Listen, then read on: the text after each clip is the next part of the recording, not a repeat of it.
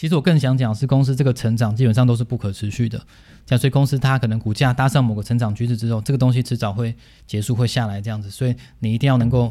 分别这件事情。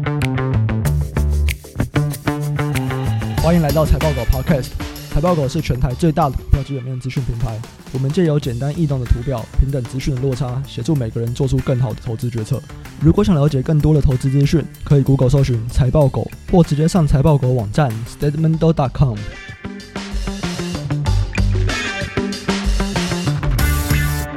大家好，我是主持人威宇，欢迎来到财报狗第一集 Podcast。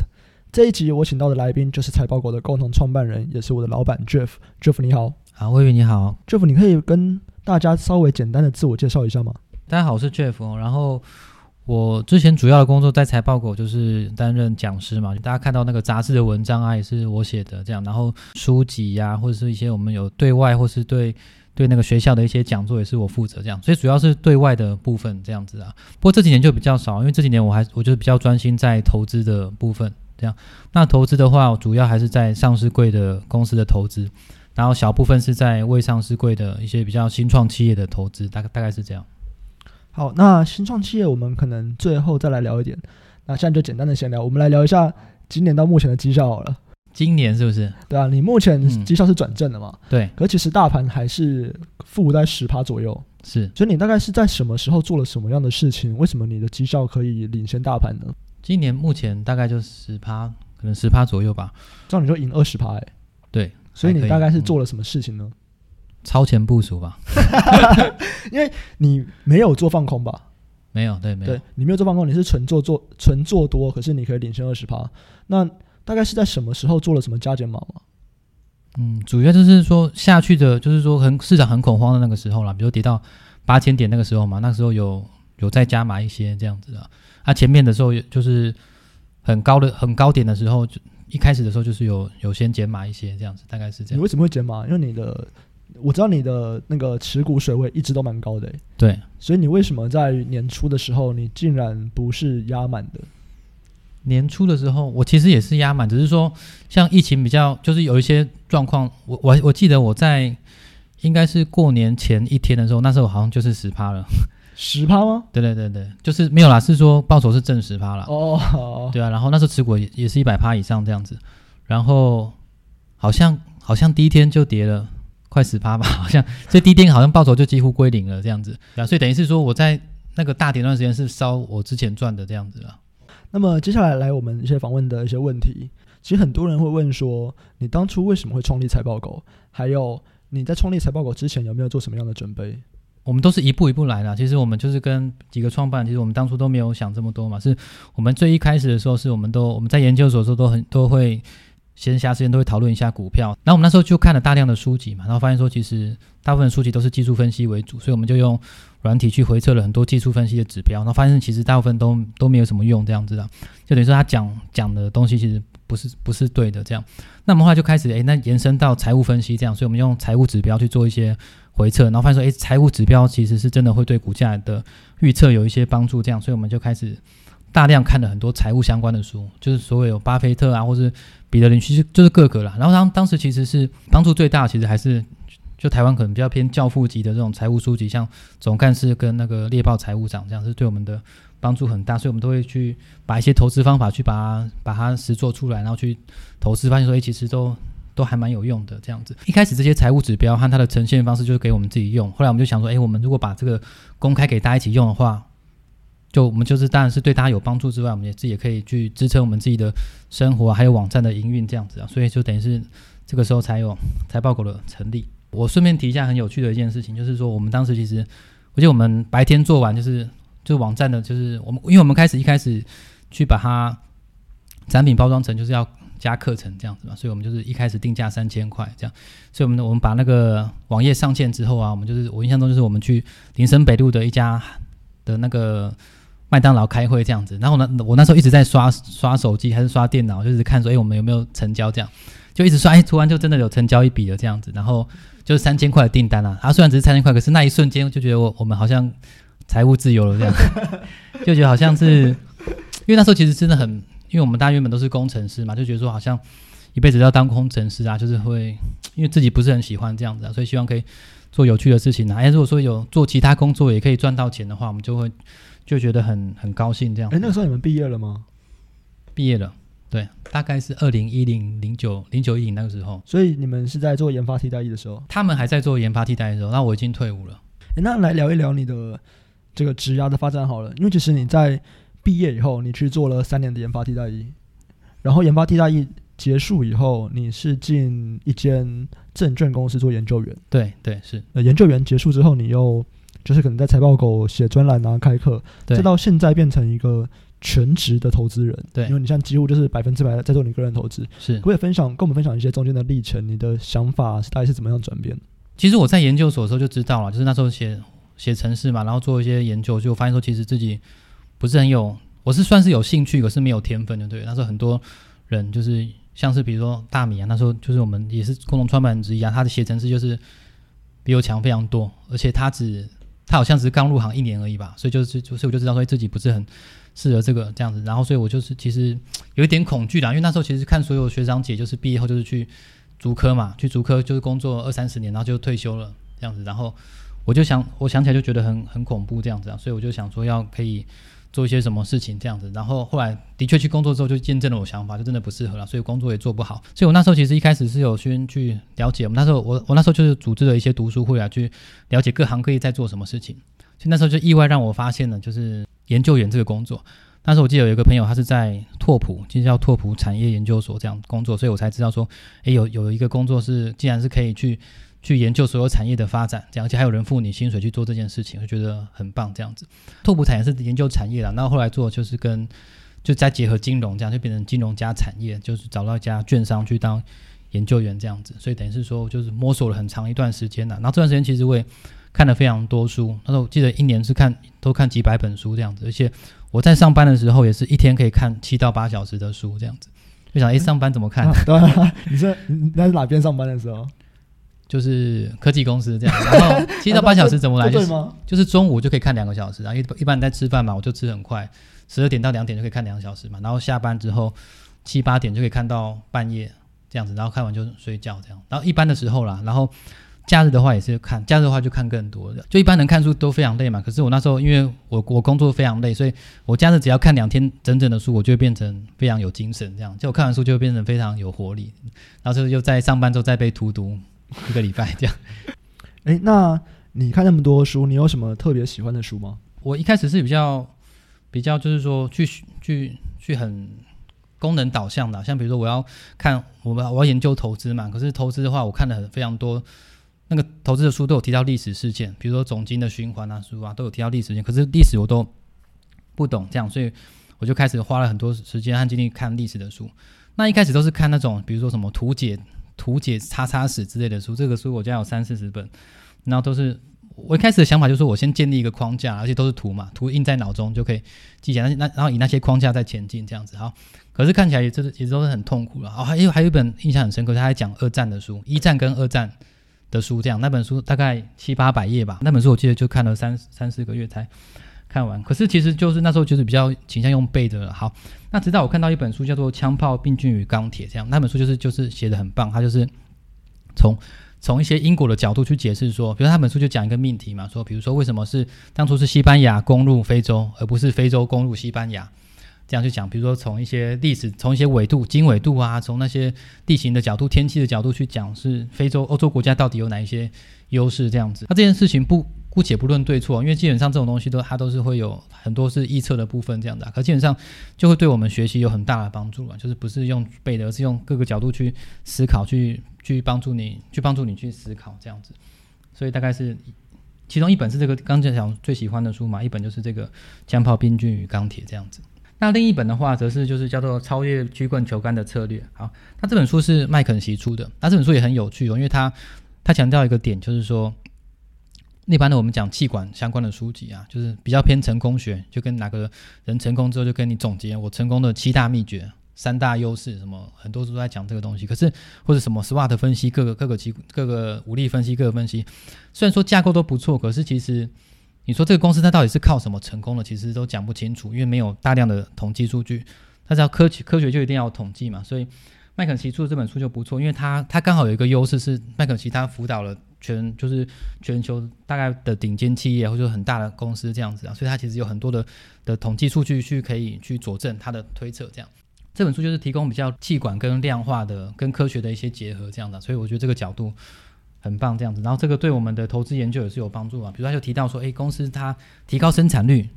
就是对，可以增加，就是会对公司有帮助。有帮助就是说，它增加了公司成功的几率，降低失败的几率，这样提高生产率啊，产品创新，这些都是有有有帮助的。这样子，那其他有些就不一定这样子。诶，那像你一开始啊，在科技公司那边，你说每天看七八个小时的书，是？那你现在呢？就是你现在是一个全职投资人吗？这样全职投资人的一天大概是长什么样子？尤其你是比较偏向，你不是在做分析师或者研究员，就是你是自己出来做。那你的一天，比方说你会看什么样的资讯，或者是使用什么样的工具啊？先讲书的话，我先承认一下，书的话就是最近是真的说看比较少，因为书是比较学架构的东西啊。那我自己的架构方面，我觉得前十年可能就是比较有建立起来这样，然后所以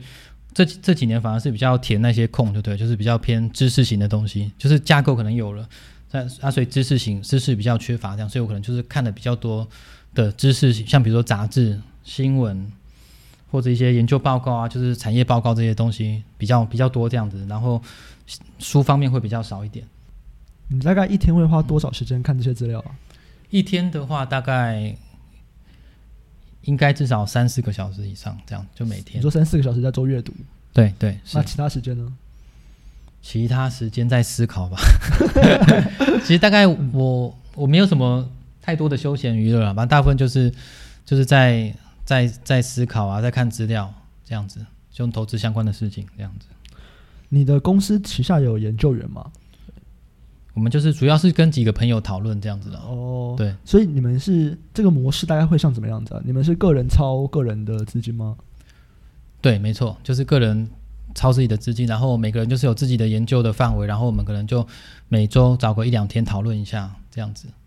因为你的专长是在投资成长股嘛，所以你有写财报狗的第二本书，就是财报狗这样选对成长股，就是都是你写的。你能不能够分享一下你投资成长股的这个过程呢？比方说你是怎么样去挖掘一个标的啊，以及你挖掘到这个标的之后，你后续的研究大概会长什么样子？那本书大家如果说有有看的话，大概就知道说，其实我我我最想跟大家讲的一个一个概念叫就是叫做循环，这样的就是所谓的物极必反啊，就是其实大家看成长会有一个很兴奋的感觉，这个公司。做上什么成长，然后之后就会很好。其实我更想讲是公司这个成长基本上都是不可持续的，像，所以公司它可能股价搭上某个成长趋势之后，这个东西迟早会结束会下来这样子。所以你一定要能够分别这件事情。所以我都会，你看我很多段都会最后都会跟你讲说，诶，这个东西它其实什么时候就就到期了，就可能会结束了。这个政策今年底就结束了，之后可能会怎么样，就可能没有讲这么直接啊，就有暗示大家说这个这个必须要注意这样子啊。所以大概就是就是。就是这个概念，就是大家成长股反而是要注意到成长股背后的循环的力量，讲这个力量推它往上，可是这个力量终止之后就可能会会往下这样子。好，那再一个点就是说，所以所以其实大家在做就是做成长，不管是成长股还是投资啊，基本上我常跟人家讲，我我一直觉得就是投资就是一种赌博这样子，就是很多人会会跟你抬杠，所以不是啊，投资就是投资，赌博就是赌博嘛。可是我觉得都是一样的，就是赌博可能比如说你这个是胜率是五成。到底还是七成还是八成还是九成？只要不是一百趴，那都是赌嘛。对我来讲，这样子啊，所以基本上它都一定有赌的成分，有不确定的成分在这样的。所以，那像这个成长股的投资方式，就是你要能够赌它。比如说，你觉得这个东西它可以持续两年后，那你就报一年左右就不错。这样啊，如果说它最后半年就结束，你就赌赌输了，就是这样子。那所以大概就是这样子。所以我们去成做成长股，大概就是判断各个趋势会对公司有什么影响，然后去判断这个趋势什么时候会结束，这样子。就是因为成长，它毕竟有一个，就是比如说，你你会发现一个成长股的时候，代表说它可能已经涨了好几倍的，或是已经涨了几十趴了，这样子。好，那它什么时候结束，你就要跟它赌。好，那那你你可以这样思考，那为什么？那我可不可以走在它前面？就它股价根本还没有涨的时候，然后我就先去买，然后未来它就出现了一些成长性，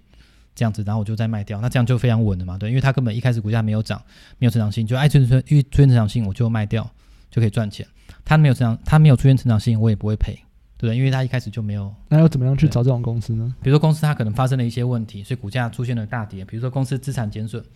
它这季可能是赔了十块，可是问题是那个东西它是一次性的，它让它的，比如说它让它的设备折旧减减损很多，所以未来的折旧可能会下降。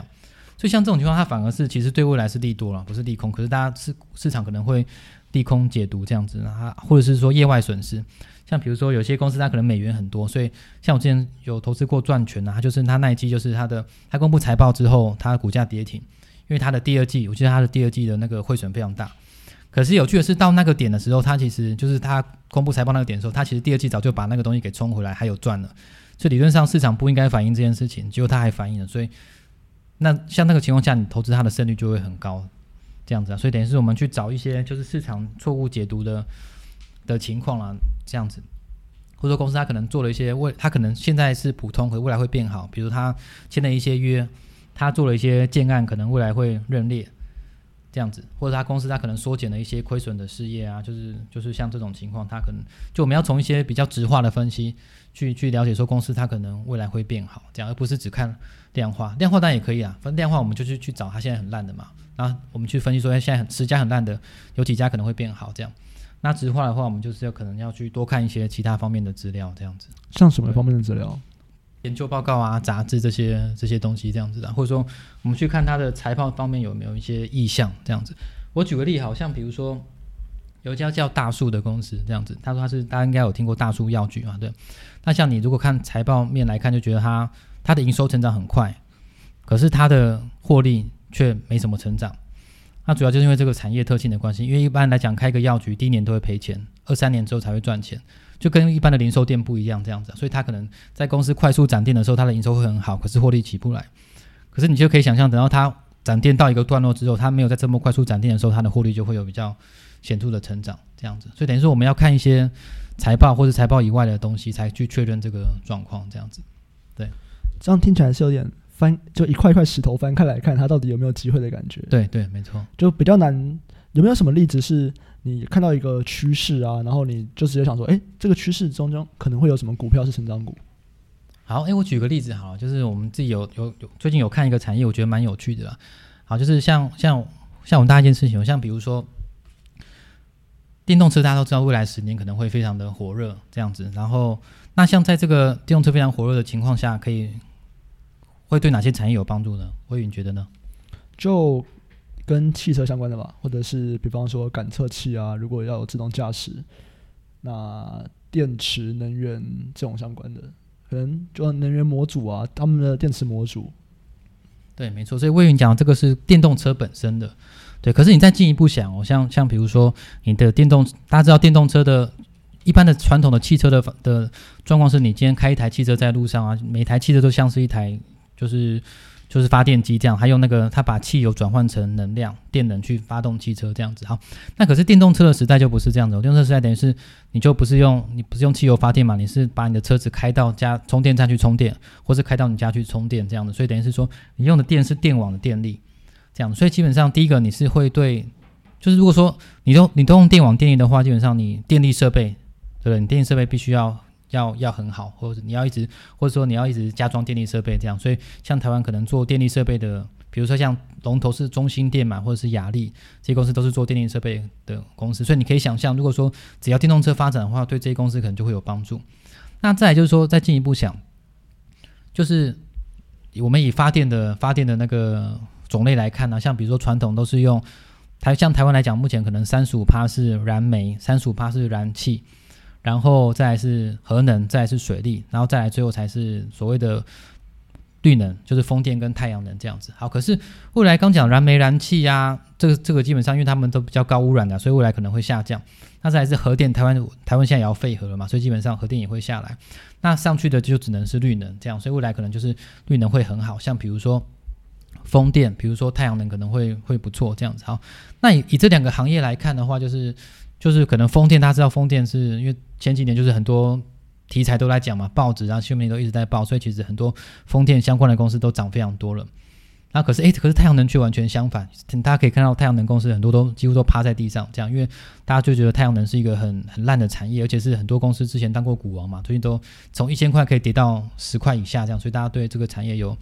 很深的恐惧这样子啊。可是其实太阳能中，就我们看这么多太阳能公司，发现有一个产业其实不错啦，就是做电厂的。那像大家熟悉的股神巴菲特也是，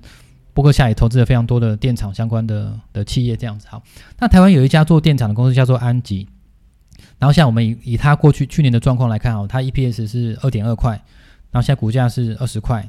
这样子，然后 P 来看是还好，然后重点是说它像它二点二块，它其实是。它其实有一点三到一点四块，就一点五块左右啦，就是就是电厂贡献的。那大家知道，其实电厂贡献的获利是非常稳定的，因为一般来讲，太阳能电厂就是说，你今天盖好电厂之后，你就跟政府签约，政府就是他就说，哎，我未来二十年都会以这个价格跟你买电，这样，所以基本上你的获利是几乎锁定的这样子啊。它风险就是政府违约嘛，啊，这个基本上目前来看，这个几率是相对偏低的这样子啊，所以所以就就是等于是说。你今天这个这个电厂的模式，它其实是获利很稳定的这样子，而且它相对来讲就是又又没有法人在在看这个行业，那基本上这个行业可能就会去就会有比较比较合理的投资价格这样子。没有法人在看，是为什么？几乎啦，因为就是我像比如每次跟朋友讲太阳能行业嘛，就在某个某个行业，然后每个人就说：“哎，太阳能哦，不要不要不要把就是 就是就是他，因为大家都是喜欢热门产业这样子，就觉得就是要找标股或者各种。”不错的公司嘛，他就说：“哎，太阳能就是就是大家有对他传统的印象就是不太好这样子啊。”他其实这个彼得林区的书也讲过嘛，其实很多那种被大家唾弃、觉得很奇怪的产、很烂的产业，其实常常会有一些不错的公司在里面。这样就是因为常常会有价格被低估的公司啊。啊，对我们来讲，其实价格是最重要的啦。就是很多你说好公司，其实台湾一堆好公司嘛，问题是都大部分偏贵嘛，所以我们是可以多去找一些比较价格偏低的公司这样子啊。诶，那像投资成长股啊，这样的加减码方法大概是像怎么样？比方说，你今天投入一笔资金以后啊，股票上涨了，你会做加码还是减码的动作？像比如说，假设我，假设我现在可能持股二十档好了，那我自己的投资方式，我不是说每档，假设我一百趴持股好了，我不是每档买五趴这样，而是我看这二十档公司中哪些公司它的催化剂最近，然后它的体质最好，然后它的上涨空间最大，这样子我会。你可以解释一下催化剂吗？催化剂就是，比如说，我觉得最简单就是，比如说，我觉得它的 Q2 季报可能不错，那 Q2 季报对他来讲就是一个催化剂，所以就是可能会让股价上涨的事件。对对，没错没错，嗯、就是可能有些公司可能有些并购啊，或者说公司有一些投资案，或者公司研发了一些发表一些新产品，这样子基基本上各个可能会催化，或者是说五二零就职都有可能嘛，因为就是可能是相关的产业或者什么，反正基本上或者说最近的什么口罩啊、疫情相关的东西都是这样子，就是某某些事件。比如说口罩，它现在开放出口，可能对产业就是一个催化剂。公司它的催化剂越多，而且发酵的时间越短，上涨空间越大，我就会买越多，这样子，大概是这样子。诶，那买完之后你会怎么做加减吗？就是这随着这些催化剂，比如说催化剂它有五个嘛，然后有两个到期了，嗯，股价也涨上去，不管有没有涨啊，它它原本是五个催化剂嘛，现在只变两个，那我可能就减码一些，这样子。然后公司它可能上涨了，如果说已已经比较接近目标价，那我就减码一些。所以基本上我就是，我现在还是几乎每天都要看盘这样子啊。所以当然不是有些，如果说没有波动很大，可能就随便看看这样子。它波动很大的时候，我可能就要去去看公司的有没有，比如某些公司可能往目标价接近啊，或者发生什么事情的话，我就要去调节。那像股票下跌的时候，你会做停损吗？我要能够判断说它到底为什么会下跌这样子啊。他就说我可以大概找出那个下下跌原因，然后如果这个原原因是对的话，我可能也会。就会就会卖这样子啊，就是就是可能不如我的预期嘛，原本认为会发生的事没有发生之类的，或者相关的事情啊，就是如果觉得它就是不好，就是就是这样，那我那我就会卖这样。可是如果说我可以找到它的原原因的话，然后发现说，诶，它其实这个原因是很短期的，讲比如刚刚讲的汇损类似这种情况嘛，如果说公司就是因为汇损而造成大跌的话，可是它未来的状况其实是变好的，那我可能就会考虑就持续持续持有，甚至会加码一些。这样，那如果说我完全无法判断它为什么会下跌的话，我可能就会，我可能就会考虑停损这样子。有没有什么是你觉得你可以判断，然后你有加码的案例啊？就是刚讲赚钱那个例子啊，就是我觉得他就是因为他看到那汇损好怕，我这这季可能赔了很多钱嘛，然后可是他其实这个东西早就已经冲回来了，Q 三根本就是那个金额就完全加回来了，嗯，所以股价还下跌。这样就是很不理性。所以那个时候你是有加码？对，我是有加码。对。哦，所以你就觉得说，可能对你来说，它催化剂的数量没有变，可是上涨空间变大了。对对。那股价下跌的。对，没错没错。哎，那像你这跟你这一次可能八千多点加码，你是觉得有点类似的吗？因为八千多点的时候，嗯，你也是觉得催化剂没有什么变，等于你觉得公司未来成长力不太有太，就台股啦，目前的这些经营状况，你觉得不太有太大的变化吗？其实也不是八千多点才加，反正就是往下跌的时候有慢慢再加这样子啊，就是主要我那时候其实主要就是看，就是要还是要看疫情的状况嘛，就是大家就是还是觉得说，就是只要疫情能够一旦就是峰值已过，或是说已经确定要过了这样子，然后就可能会就会股市就会先反应了这样，因为股市实在是跌太多了嘛，跌太多的话就是基本上有一些正面的情情况就会有帮助。像那时候比如说主要观察是像那时候那时候美国还在创高嘛，可是欧洲是有一个领先指标的作用，所以只要欧洲一持稳，美股或是全球的股市应该的有有机会变好。那这个是，如果说你美国你只看新增人数的话，新增染染病的人数的话，可能会觉得很恐怖。可是你看，比如说阳性的比率，这个值也是一个领先指标，这样子啊，因为就是一开始很多人测嘛，一开始很多人测，而且我记得一开始是三成啊，就十个人测有三个人都有都都有都有感染这样，它这个数数值后来就变成两二十几趴、十几趴这样。这样，所以基本上这个阳性的比率只要在下降的话，你就可以知道接下来的感染人数也会开始下降。这样，所以这些可能都是都是一种领先指标。这样子。诶，其实但我会有另外一个问题，就是像这次巴菲特的那个股东会啊，是可以看到巴菲特他其实是很保守的。是，他到这一季的三 F 出来都发现说他还在就是卖卖掉他的股票，增加他的现金比例。那他都会说他不确定疫情过后人们的消费习惯会不会改变，或者是我看很多国外经理人他们都会说。我们可能这次的疫情结束啊，会有一个 new normal，就是一个新的，就他就说说我们大家都很想要赶快恢复正常，可是有可能疫情过后，我们是到了一个全新的正常。这个正常跟我们过去正常是不一样的，是我们要跟这个新冠肺炎病毒相处的这个正常。所以你不会担心有这种状况吗？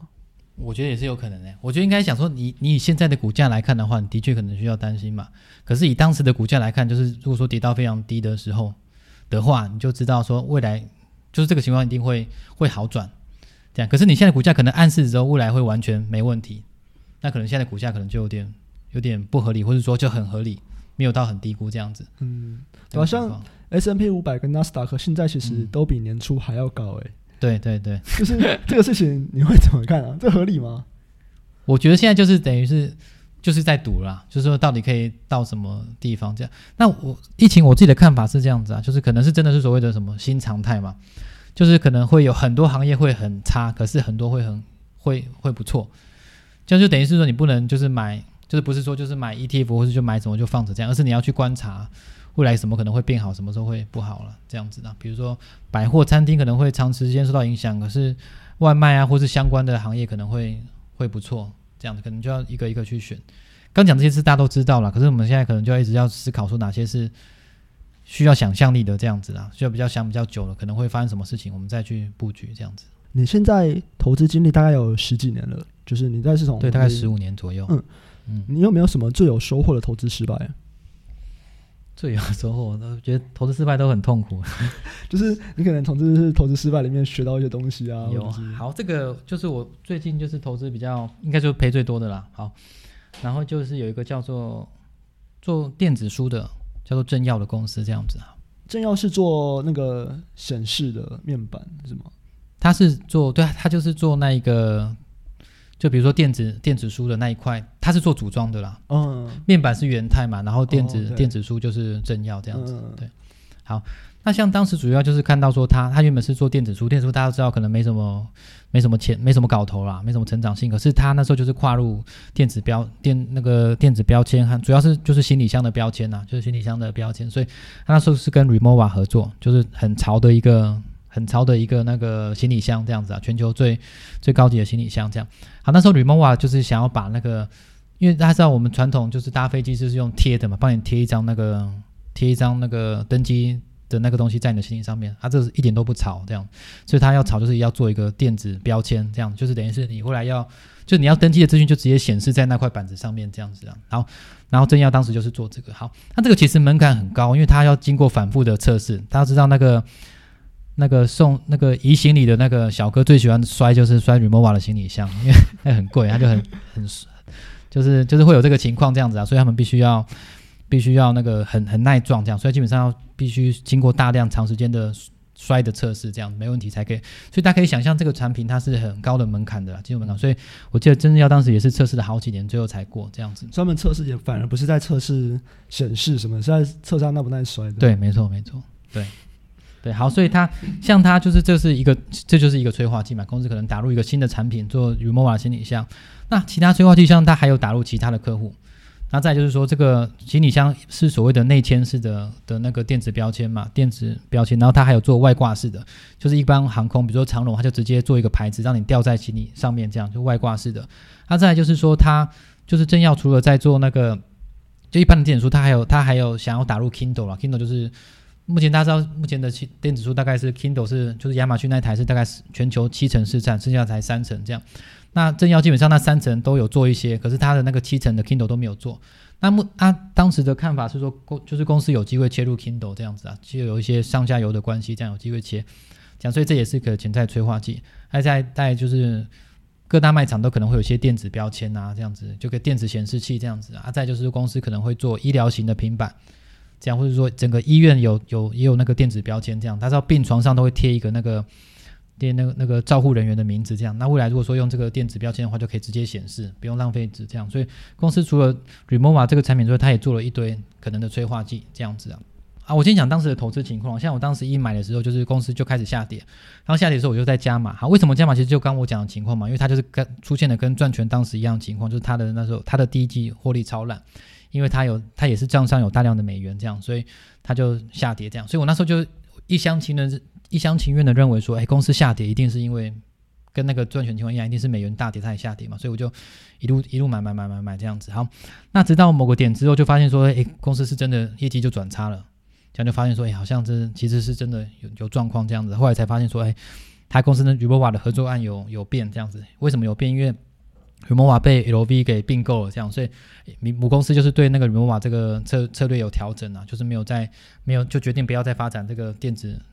就是那个行李箱的标，行李箱的电子标签这样，所以等于是重要的成长性就马上就受到了挑战这样子。那除了这个催化剂失效之外，其他也你看刚讲外挂式的，或是或是说 Kindle 的那个和 Kindle 也没有打进去这样子，然后其他的也，都同时都刚好都没有做好这样。比如我们原本盯五个催化剂嘛，诶，最后全部没有发生，那可能就是最后就就跌有很显著的跌幅这样子啊。好，那像这个事情刚讲说。可能学到最多东西嘛，所以我觉得像第一点就是说，就是说，比如说我们在投资一间公司的时候啊，如果公司被并购，或是公司的最大的客户、大客户被并购之后，要注意到就是就是母公司可能会对这家公司有没有一些策略的调整，有的话可能就是会对，因为这其实是非常非常常发生的事情呐，这样子，那有调整的话，你就必须要注意对你的公投资的公司有什么影响。那第二个就更重要，就刚刚讲的啦，其实就说，比如说我我们如果下跌可以判断它有什么原因的话，我们就敢买嘛。像这个我就一厢情愿认为说，诶，它一定是这个美元的因素这样嘛，就发现后来其实不止的，还有其他的因素造成的。所以未来对这个下跌这个判断还要再思考了，还要再再再谨慎一点。你教过很多的学生嘛？因为你在财报狗其实那时候开课也开了好几年。那大部分的新手啊，在刚开始接触投资的时候，难免也会有一些判断错误的问题发生。你觉得他们要怎么样去发现这个错误，然后要怎么去去改进它呢？好，我觉得一般人都就是财报其实不是很难的东西啊，就是跟我们大学研究所学的那些，比如电磁学什么东西比，其实是相对简单很多。可是有时候你要看懂的是财报背后的一些一些东西啊，像比如说你不能说，哎，这公司这个月它的营收非常非常好。然后结果就，诶，它的股价却下跌，然后你你就觉得说，诶，这个股市市场错了这样子嘛？诶，超多人问这个问题的，你知道 吗？就是财报狗不是有个对话话视窗吗？对，是每天都有人在问呢，说，诶，这边为什么营收成长可是股价下跌？嗯，好，其实你就回答说，因为已经涨了嘛。好，其实我我举个例子好了，就是说，大家如果说最近有在看 YouTube 的话，可以看到一个很红的一个一个那个 YouTube，他拍一个影片，就是说，哎，我如何靠水果某一家水果。公司赚到一千万这样子，就是很耸动的标题这样子的，好，所以就描述，诶，他就是在在那个公司的那个游戏游戏发布之前就去买，他因为因为他就是公司就是代理天堂嘛，对，觉得会卖得很好，所以在发布之前就是去买，然后最后就卖掉的例，我我我举这个例子好了，因为我当时也看到，我当时也看到很多人讲说，诶，这个公司这个月营收非常好啊，结果怎么竟然在跌？对，诶，一季赚两三块，怎么在跌这样子？一季赚两三块不是应该要喷吗？怎么会会跌这样子？好。那其实我们要去思考这个问题哦。好，我我我们先讲，比如说第一步，我们像我们假设我们要做橘子好了，不管你是要买还是要卖嘛，你要想说，诶，它可能会涨到多少？因为它是二十几块开始涨嘛，它可能会涨到多少？所以第一步，所以所以我看就很多人去预估说它可能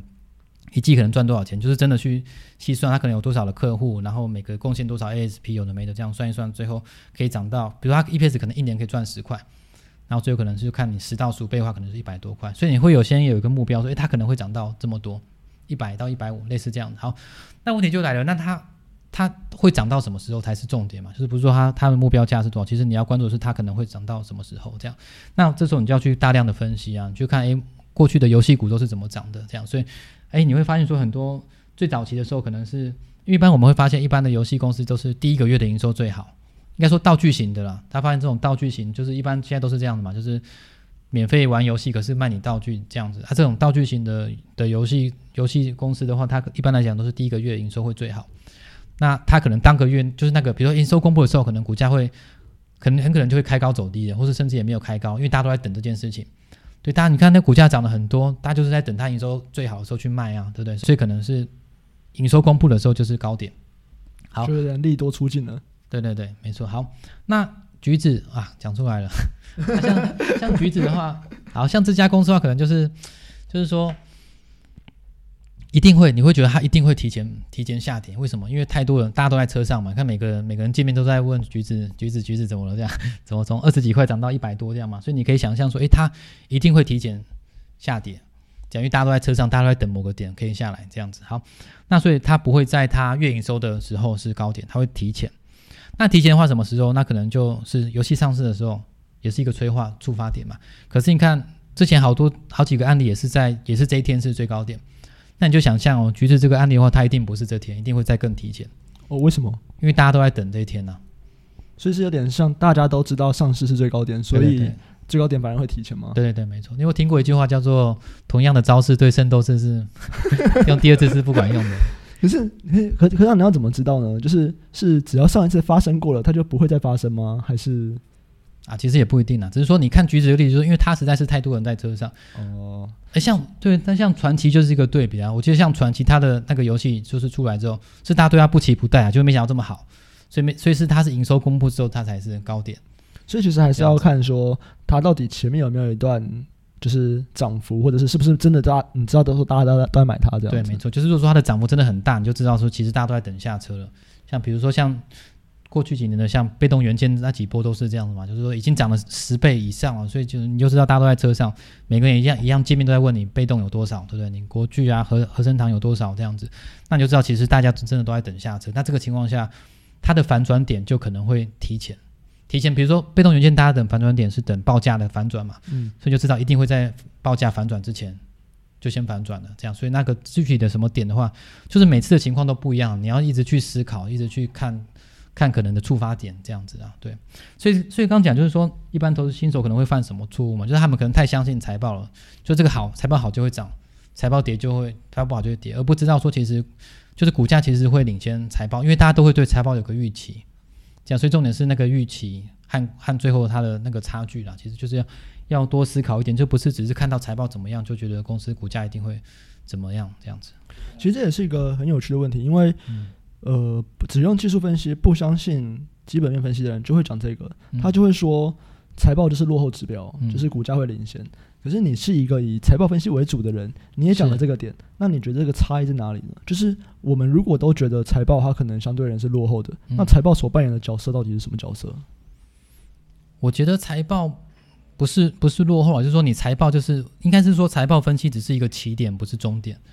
这样子就是说你看到这些财报，比如说刚讲大树的例子嘛，你看到它这个月营收很好，营收营收却不错，可是却获利却没有起来，这时候你要再去分析嘛，它到底是什么原因？获利没有起来，所以你发现说，哎，它其实获利之后，等到它不展电之后就会起来了，对，那你可能就知道说啊，这个其实要怎么做，要怎么去投资，这样子啊，所以等于是说，你要先借由现在的财报再去分析未来的财报可能会怎么发展，嗯、因为未来的财未来财报就是现在未来的股价的会联动性会很高这样子，所以其实重点是你要去分析近未来的财报这样子啊。其实像可能你之前在开课你都会讲的嘛，就财报是结果，那我们只是要找到的背呃是背后的原因，然后这个原因背后怎么发展，我们就可以知道未来的结果可能是什么。有个例子啊，像比如说，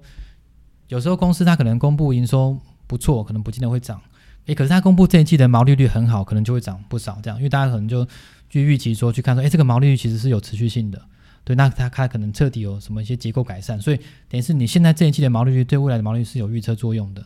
那可能就会不错啊。如果说这个毛利好只是因为原物料那些的话，那就也是没有用。所以其实分析师大家其实在看，投资人在看的时候，其实都会重点还是说，就是你要借由现在的财报去预测未来的财报，这样，那未来财报就是未来股价的联动指标，这样子。了解。所以就是你觉得投资人最常犯的错误，就是他们只看到现在的财报，而没有去推估背后的原因。对对，没错没错。好，那接下来来一个我在别的 podcast 里面学到的一个环节，然后是我很喜欢的环节，就是我会讲一个东西，然后你跟我说，你觉得这个东西是被高估了还是被低估了？好，我试试看。好，那第一个东西是上市上柜，上市上柜哦，高估还是低估哦？差不多吧，我觉得。好。那第二个是投资书籍，我觉得低低估诶。如果他真的是投资书籍的话，就是很多书可能没有没有没有太大的帮助了，然后很多书会有会有帮助这样子。其实大部分人写书，他都是把他一一生的的的一些想法去做一些总结这样子啊，所以其实是是大部分是不错的。然后除非说你看到那个作者出了一堆书。好像好像打到很多人了，应该是说，反正 哇，这样你不讲了算了，你讲大家就会去 Google，就是有谁出了很多投资书。啊，反正基本上如果说这个人没有出太多书啦，基本上会，因为你跟是写太多书，基本上，除非说你真的很厉害嘛，一直有新的想法嘛，一直像我们也是写两本就写不下去了，就是就是差差不多就是这些东西这样子啊。所以如果说公司一这个很厉害的人他没有太多书的话，或者说他很多书，你就是看他第一本嘛，对不对？就是基本上会。会有帮助，因为我觉得大部分人写书都不是要赚钱的啦，因为那个版大家知道版税非常低嘛，所以大家他们都是立言呐，就是希望对对对大家会有一些帮助这样子。对，哎，你前面提的两本书其实都不是关于投资的，不然你来投是，不然你来讲几本你觉得还不错投资书好了。投资的书哦，我觉得很多都很棒哎，只是我忘记了。好好，没关系，下一个。川普高估？巴菲特那一本叫什么？欸、巴菲特就讲他早期的投资方法啦，那个啊，我觉得很棒。嗯、呃，你说橘色那本啊，那本对对对，刚、啊、那本我我也写写推荐序，应该是 是我这边有吧？哦，巴菲特的投资原则。哦，对对对，对，对，嗯，这本这本我觉得很不错诶。其实大家在学巴菲特，我都觉得真的应该要去学早期。对对对，没错。因为其实早期才是是他报酬率最高的时候。嗯。那他为什么会变成后期？其实也不是说早期方法没有用，只是因为他资金变大了。嗯、对对，所以其实我真的觉得，哎，如果想要学巴菲特到底是怎么样致富的，我觉得去看这本巴菲特的投资原则，讲他早期的投资方法，我觉得很不错。这样好，我有问你一个问题，好，你觉得为什么台湾没有巴菲特？哇，这个问题，你有想过这个问题吗？为什么台湾没有巴菲特哦？还是你说要等等你？没有，我要等你。我觉得，我觉得有一个点啊，这件思考结果就是说税制的问题啦。可是台湾没有资本利得税，不是应该更好吗？不是，不是，应该是说巴菲特，我们讲说就是没有一个很厉害的长期投资人啊，就是价差不用不用付税了。对，他、啊、就是啊，美国就是要啊，美国所以基本上美国是鼓励你长期持有，嗯，啊，台湾不鼓励嘛。所以你觉得要长期持有才有办法变成巴菲特？我觉得是一个重要点呐。那如果要长期持有才有办法变成巴菲特的话，其实台湾就还有另外一个限制啊，嗯，就是台湾的企业长期成长，平均来讲是比较低的嘛，嗯，对，就是你真的可以，哦、你真的可以长期成长的公司其实并没有那么多，对，比方说，因为我觉得你毕竟公司要大到一个门槛，它才可以上市嘛，是，是，那你在台湾这个你大到一个程度，可能就已经是。嗯。全国就是全台湾都已经有点了，可、嗯、像美国不是啊？美国我你可能大到一个门槛，可能只是在一个州，嗯，哦，我在一个州立足了，我就上市，那接下来我可以复制到其他州去，嗯、对对，你一个州复制到其他州相对而言简单，台湾你在台湾成功，你要复制到国外相对而言就比较困难，对对，比方说像我们看那个王品，嗯，对对，对，王品在台湾很成功，可是到了中国，它其实就很那个复制就没有很顺利，对，对，对，没错。然后像比如说刚讲价差投资人，台湾可能比较多嘛。然后其实我好像也是也也认识一些，然后也听到不少是这样的。他可能比如说一年就赚，每年都赚很多钱。啊啊，不就是你吗？可是没有没有。假设比如说这个人很厉害，他赚到比如说几十亿的，对不对？好，那这个情况你他就是说你会发现说他比如说他可能就会身体不太好，因为他每天都在做价差。他不是说哎我看这个长期买入就放着嘛，对不对？他就是每天在做价差的话，其实基本上我觉得会啊身体会有一些影响嘛，或者说他就是真的。就他不是，就他不是可以放着，他就是一直在做这件事情，所以你做久了也没有意思。就比如你就赚几十亿，你也不知道这么多钱大家要干嘛嘛，然后像就退休了这样。其实我觉得巴菲特到后来啊，他，我觉得他变成首富之后，他其实、嗯、就是应该说那在那之前啊，嗯、他其实真的比较像是一个企业家，而不是一个投资人。嗯、对对，他其实大部分就应该是在管理扑克下，不管是在保险还是在非保险的公司。嗯，了解。就我我自己觉得他比较不太像是投资人的感觉。嗯，了解。好，那下一个，川普高估还是低估？川普的话，我觉得大家就是就是高估他的影响力啊。什么样的影响力？就是大家会觉得说，哎，这个就是川普，他可能可能疯疯的嘛，或者他我觉得今天要做什么，我就突然是对中国怎么样。然后今天他不想怎么，就是像比如说，哎，我要我要客观税就客观税，然后我要不课就不课，这样就好像觉得他好像想做什么都可以这样子。然后其实我们觉得他背后是有一个一个战略的，是或者说比如说他就是以以大的方向来看的话，其实就是目前来讲，中美走到就是本来就是要要有冲突的时候嘛，因为就之前之前就是。奥巴马时代可能就是就是对中国比较比较好一点，可是等于是走到这个点，其实就从历史角度来看了，反正就是要就有一些冲突这样子。你觉得是时势所逼就对了，其实也不是他一个人的决定。对，对，对，所以比较像总统做事情，就是就是在做，比如他是代表共和党嘛，他可能就是在做共共和党或者整个美国利益这个阶段要做的事情，他只是比较演的比较逼真而已啦，让你觉得他，而且在以赛局理论的角度来，赛局理论角度来看，就是说你你要让对方知道，觉得你是一个疯子。这对你来讲，对你跟人家谈判来讲是最有利的情况，所以川普就是在塑造这个形象。因为你跟一个疯子疯子谈判是最最恐怖的嘛，因为你不知道他突然要做什么事情，对，所以所以其实是他这个形象也是很好的这样。啊，再就是说，比如他他也是控盘都控得很好，比如说在美股很好的时候，他就是要对中国怎么样，然后一直到美股跌下来跌到一个点的时候，他就说，哎，没事的，没事的，就大家不要太太怎么样。所以基本上那个点也是也是会就是就是可能会。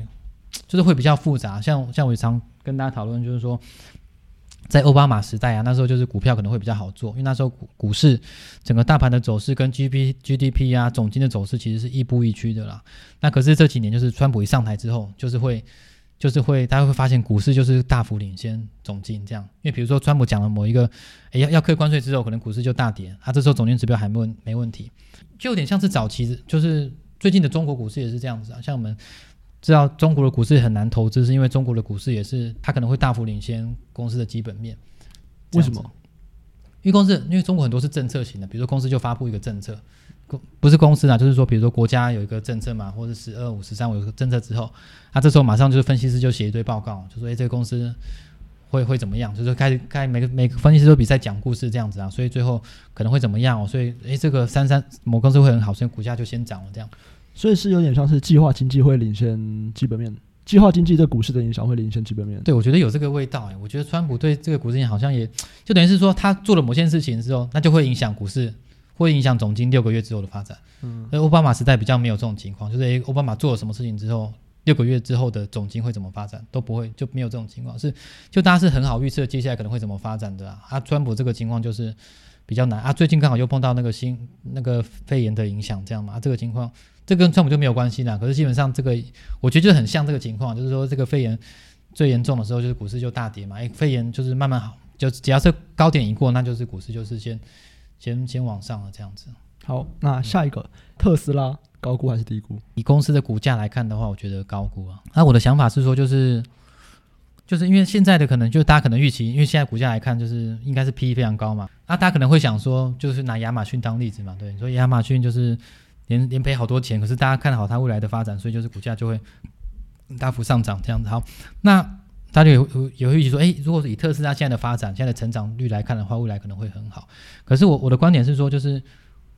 我觉得不一定。我觉得现在问题是说，现在早期的情况，像像比如说今年以前的话，就是因为传统车厂因为一些历史的包袱啦，所以其实都还没有很很很那个大胆放放手的去跨入电动车这一块。可是近几年你可以发现到。越来越多的车厂把它的主力车款都还都有电动车款了，原本都没有，原本都只是随便来一个电动很很冷门的车款改成电动车这样。它现在别人说它主力车款都打进来，它甚至有些我记得有些公司也是说我未来所有都电动车了，这样等于是说这场大战其实才正要开始的，因为早期等于是只有特斯拉是专注在电动车嘛，其他。都打酱油这样啊，现在等于是说所有人都可能要尽全力来打电动车这块之后，真正的胜负才要才要开始这样子啊。啊，但现在特斯拉还是还是还是有领先一定的距离啊。那未来会怎么样？其实还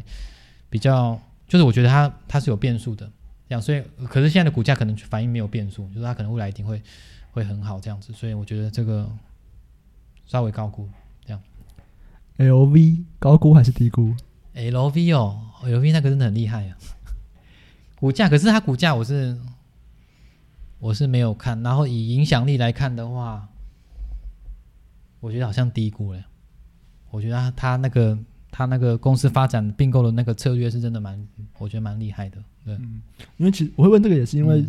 最近也是有注意到 LB 的这个发展并、嗯、就并购发展史，我觉得他感觉是一个可以非常值得研究的个案，应该可以学到蛮多东西。对，没错没错，对，就是他那个就他那个并购模式是只有少数产业适合啊，就奢侈品，我记得就是当时我就是有就奢侈品是非常适合这个策略，那其他产品可能就没有这么适合，这样对。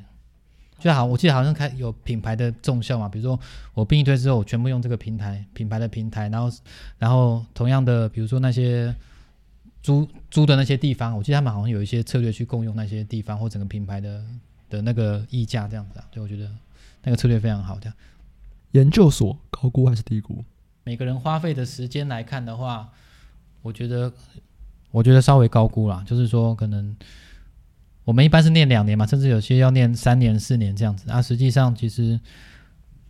可以压缩一下，我觉得可以压缩一下吧，对啊。然后可以，应该是应该不需要念这么久这样。可是研究所不是都在研究股票吗？没有啦，